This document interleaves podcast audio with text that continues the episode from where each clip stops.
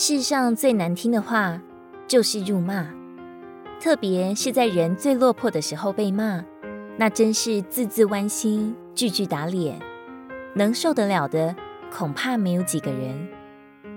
在圣经中，着重的记载了大卫一次的辱骂，让我们认识了一个真正认识神心的人在最难过的时候所有的反应。因为大卫的亲生儿子亚沙龙起来反叛，声势浩大，大卫只好率人弃城仓皇逃走。他们到了巴户林，有一个人从那里出来，名叫示美。他出来时，一面走一面咒骂。又拿石头打大卫王和王的众臣仆，情形甚是嚣张。在撒母耳记下十六章九到十二节这样记载着：西鲁雅的儿子亚比筛对王说：“这死狗怎肯咒骂我主我王呢？求你容我过去取下他的头来。”王说：“希鲁雅的儿子，我与你们何干？他咒骂，若是因耶和华告诉他要咒骂大卫。”如此，谁敢说你为什么这样行呢？大卫又对亚比筛和众臣仆说：“我亲生的儿子尚且寻索我的性命，何况这便雅悯人呢？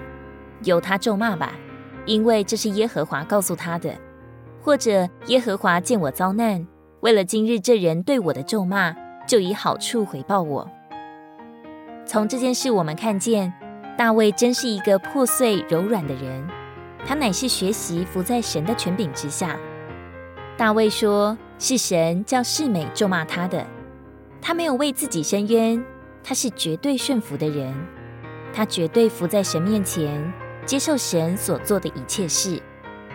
我们常常受骗，以为某某人要对我们怎样，于是我们心情整日随人的态度而起伏转换，但我们错了，我们没有看见神正在调动。”使用一切的人事物，为要使我们得着在他面前的益处。哦，愿我们都能像大卫一样，懂得神的心，认识神的手。无论遇见什么，我们的心都能维持平静，专心仰望。